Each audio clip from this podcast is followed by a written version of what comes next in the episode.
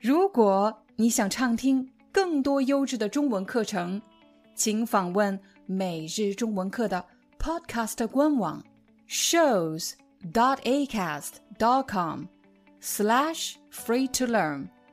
我们的付费会员通道为您提供无广告干扰的高质量收听体验，想听多少就听多少。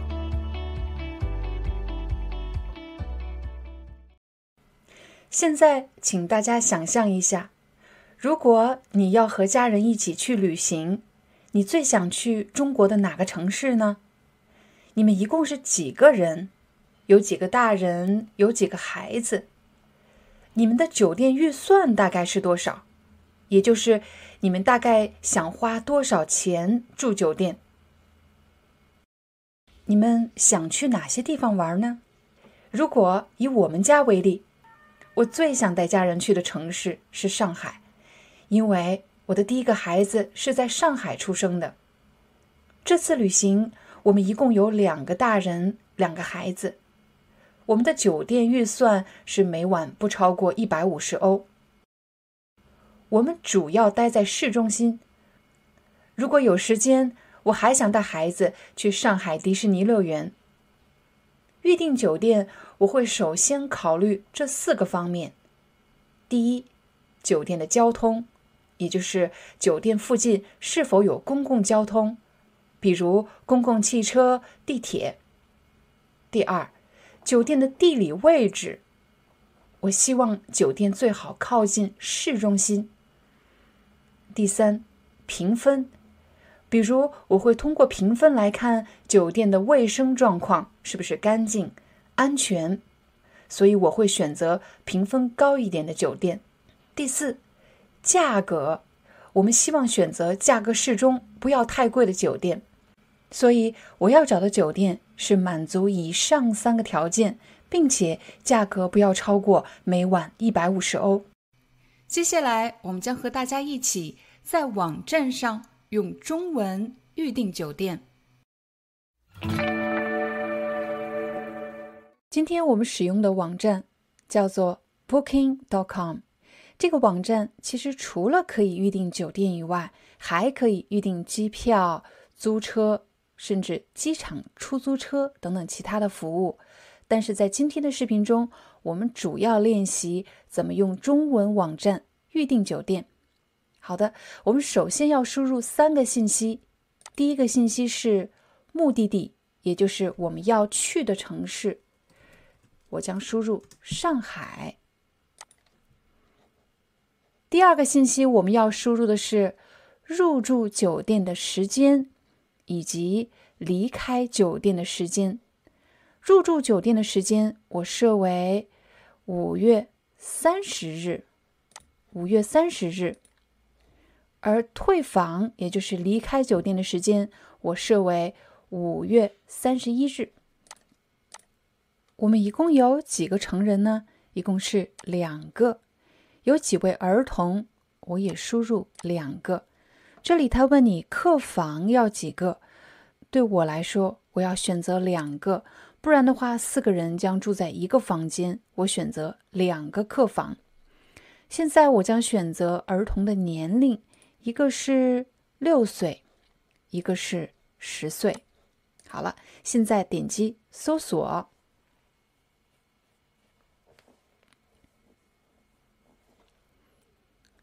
一共有三百九十九家住宿，也就是有三百九十九家酒店或者公寓。这么多酒店，我们将怎么选择呢？首先，我们可以来看一看他们的价格。这些是一百一十五欧、一百零七欧，但是有的比较贵，一百七十八欧。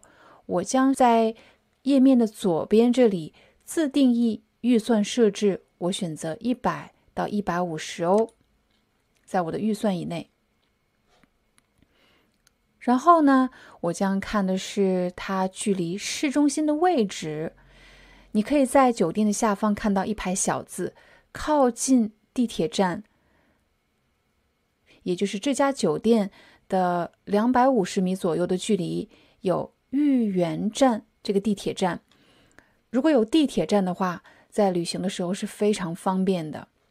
而有另外一家酒店，你可以看到上海国际贵都大饭店，这里上面写的是离中心地区三点一公里，但是我把鼠标放在上面写的是，此处指的是地图上的直线距离，乘汽车或其他公共交通可能稍远，也就是会比较远的意思。所以我会在这个页面的左边。选择距离市区三公里内啊，不要太远了，三公里内。现在我们的选择又缩小了，变成了二十二家公寓。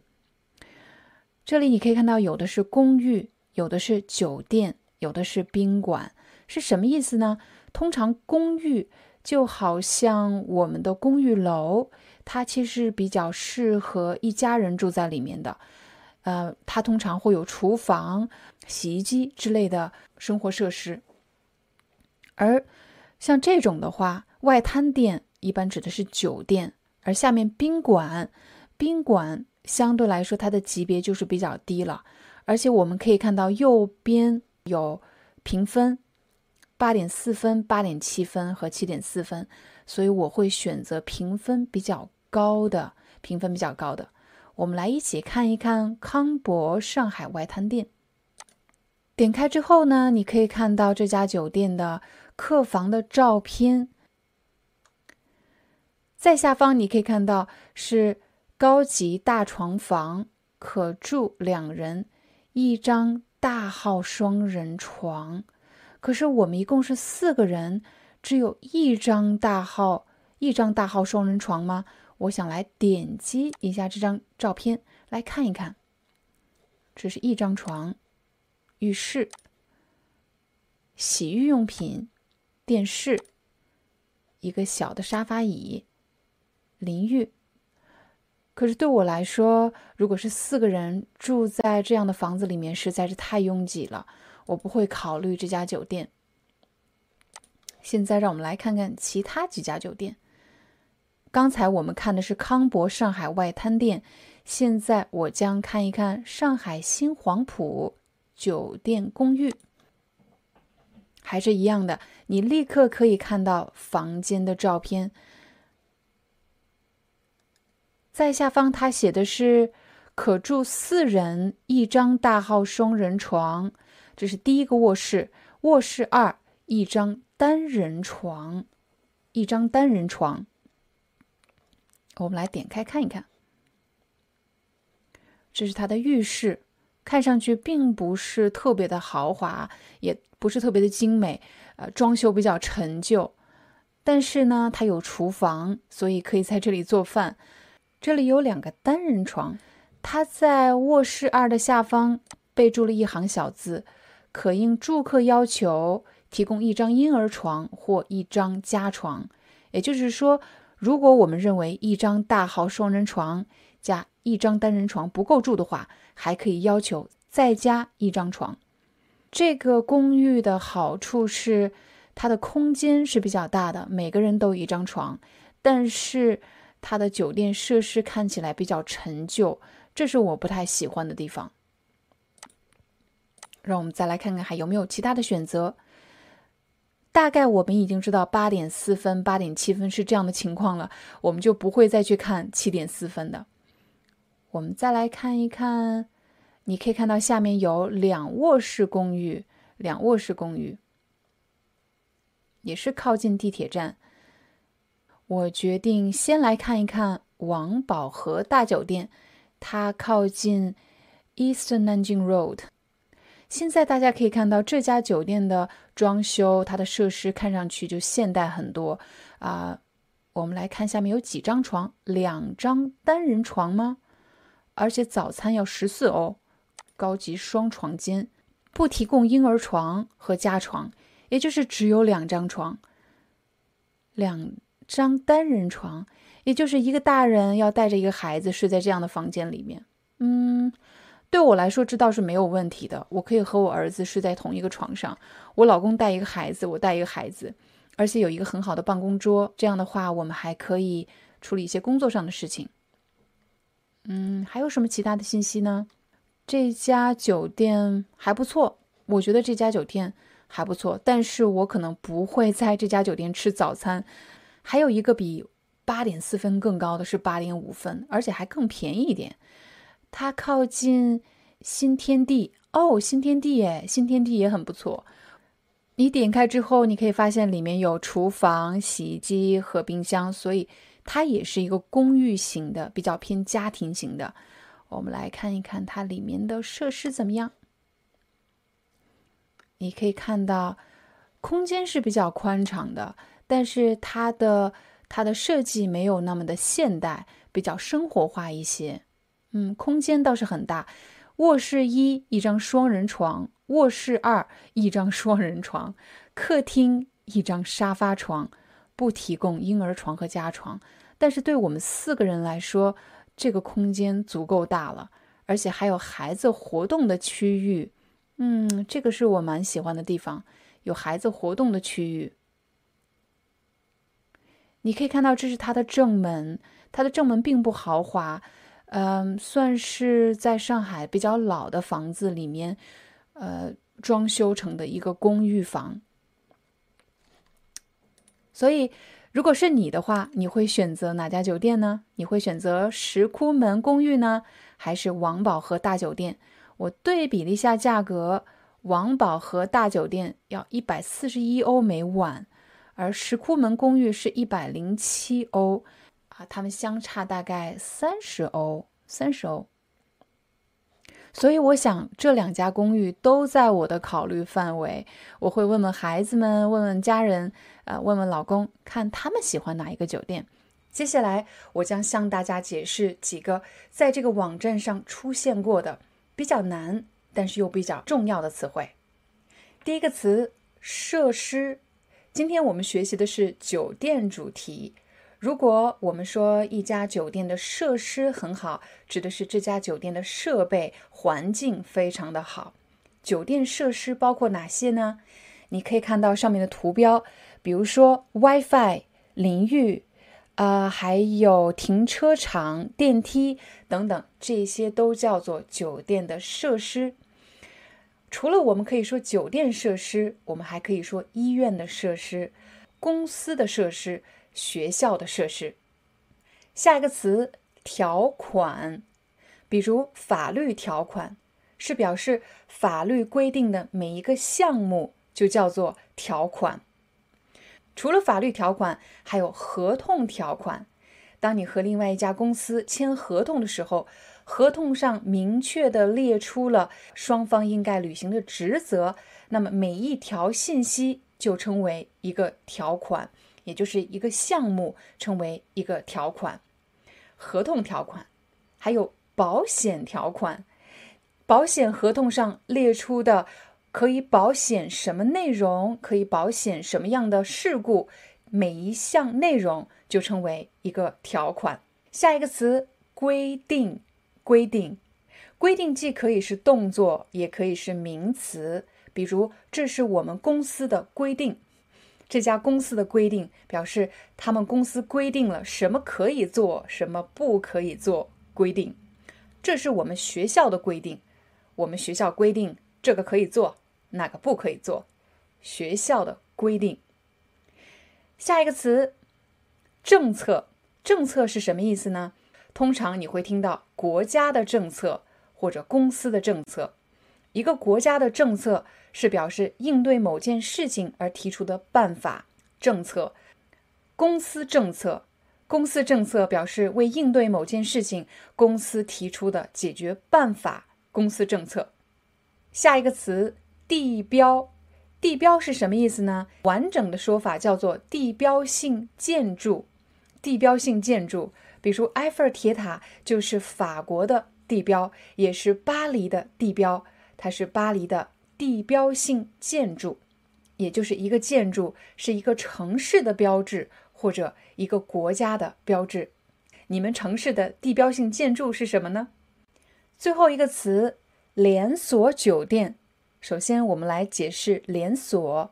连锁是一种商业模式，通常是指这些酒店都共享同一个品牌，他们的经营模式都是一样的。连锁酒店旁边和附近。旁边和附近这两个词的意思比较接近，我可以给大家两个例子。一个是今天晚上我们可以去我家旁边的一家餐厅吃饭。如果我说我家旁边的一家餐厅，可能是我下楼，在我家的左边，在我家的右边，或者在我家的对面，也可能是在我家的后面，在我家的旁边有一家餐厅。如果我说今天我们去我家附近的一家餐厅，可能是我所住的这个区域离我家不远，以我家为中心画一个圆，一公里或者两公里，在我家附近。所以你会发现“附近”这个词其实它的范围更大一点，而旁边指的是左边、右边、前边或者后面。比如。你想坐我旁边吗？坐在我的左边，或者坐在我的右边旁边。下一组表达：公共交通便利或者发达。公共交通是什么意思呢？你肯定知道，公共汽车。公共的意思是表示大家共用的，称为公共。那也就是我们大家都可以使用的交通方式，就称为公共交通。比如公共汽车、地铁。火车，公共交通。如果我说一个城市的公共交通很便利，表示这里的公共交通很方便，我可以很容易的找到一个公共汽车站、地铁站。当然，我们也可以说这个城市的公共交通很发达，表示它已经发展到了一个很高的程度，很发达。下一个表达，列出预算。预算是什么意思？预算就是表示你提前计算要花的钱，就叫做预算。比如我们住酒店的预算是每晚不超过一百五十欧，我们的酒店预算。在生活中，我们有各种各样的预算，比如住房的预算、旅游的预算、买衣服、买菜、买东西的预算。当我们写下这些预算的时候，这个动作。就称为列出，可能有很多项预算。我列出第一项预算，我列出第二项预算，列出预算。下一个评分，分就是分数。当你考试的时候有一个分数，当体育运动员参加比赛的时候也有一个评分。评分指的是给出的分数，评分。有的酒店网站上是有评分的，比如满分是十分，如果你看到它的评分是八分，还不错；满分十分，它得了八分；如果满分十分，他得了五分呢，或者六分，说明这家酒店不太好。下一个评级，评级，级的意思就是级别，级别。当我说分数的时候。是跟数字有关，多少分是一个数字。而当我说级别的时候，你看我的手势，它其实是有一个高低的级别，那么就有了高级、中级和低级。比如餐厅是可以评级的，有高级餐厅、中级餐厅，还有比较廉价的、很普通的餐厅。高、中、低三个级别，酒店有没有呢？当然有，比如五星级酒店、四星级酒店、三星级酒店，还有两星级酒店。最后一个表达是我们经常使用的，那就是评价以及评论。很多人看完视频后都会在视频下方给我留言，所以我会说谢谢你的留言，我也可以说谢谢你的评论。你的留言其实就是这个视频的评论。评论是表示你的看法，你对这个视频是怎么看的？你有什么想法？评论、评价和评论的意思其实非常接近，但是评价通常注重的是好还是坏。比如，老板对他提出的计划评价很高，又或者客人对这家酒店的评价很高。